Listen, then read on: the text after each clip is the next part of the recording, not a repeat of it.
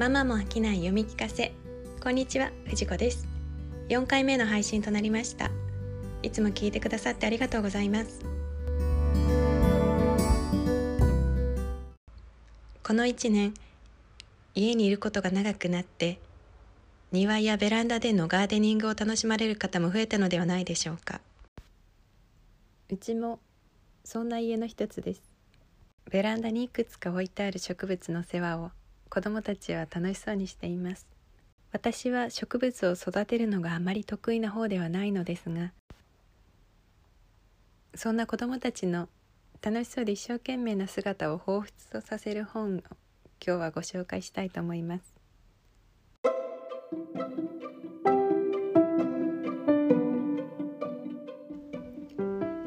今日ご紹介する本は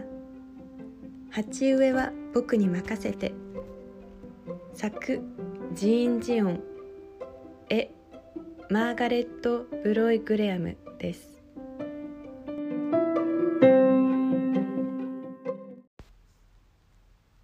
ある日鉢植えの世話をするよと言って家にたくさんの鉢植えを並べ始めたトミー。お母さんはびっくり。お父さんは少し機嫌が悪そうです。なぜトミーはこんなにたくさんの蜂を世話することになったのかというとお父さんの仕事が忙しくて夏休みにどこにも行けない代わりに近所の人の鉢植えを預かって世話をするアルバイトをすることにしたというのです。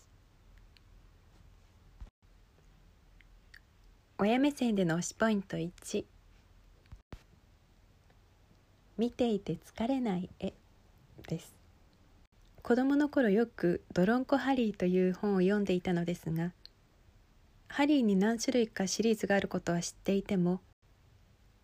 同じ作者の方たちが他のシリーズも書かれていることは大人になるまで知りませんでした。これはジーン・ジオンさんと当時奥さんであったマーガレット・ブロイ・グレアムさんがドロンコ・ハリーと同じように共同制作された本です。確かにそういう観点から見ると作品のテーマ通り植物はもちろんたくさん描かれているのですがページのあちらこちらに犬や猫が出てきてこの2人の作品らしいなという感じがします。黄色緑青など限られた色彩で穏やかに描かれた水彩画が目にも優しく読み続けていても苦になりません。親目線での推しポイント2うるさくないのに明るくて暖かくてとてもほっとします。子供が好きなことに向かう素晴らしさを再認識させてくれることです。トミーは日当たりを研究したり朝から晩まで水やりをしたり片っ端から植物の本を開いて読んでみたり、園芸店に走って植木の道具を買ってみたり、とにかく一生懸命です。一方、トミーのお父さんは、家中鉢植えにあふれていることに文句を言ってみたり、こんなこといつまで続けるんだろうとぶつくさ文句を言ってみたり、とにかく不機嫌さを隠しません。そのお父さんの姿はとても滑稽でユーモラスに描かれているのですが自分の身に置き換えてみると自分の子供たちがトミーと同じようなことをしたらきっと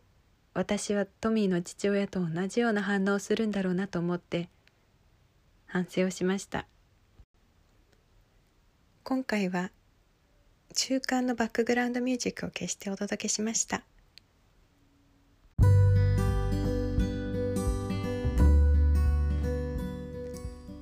月1ペースの更新となっておりますがまた聞いてくださると嬉しいです。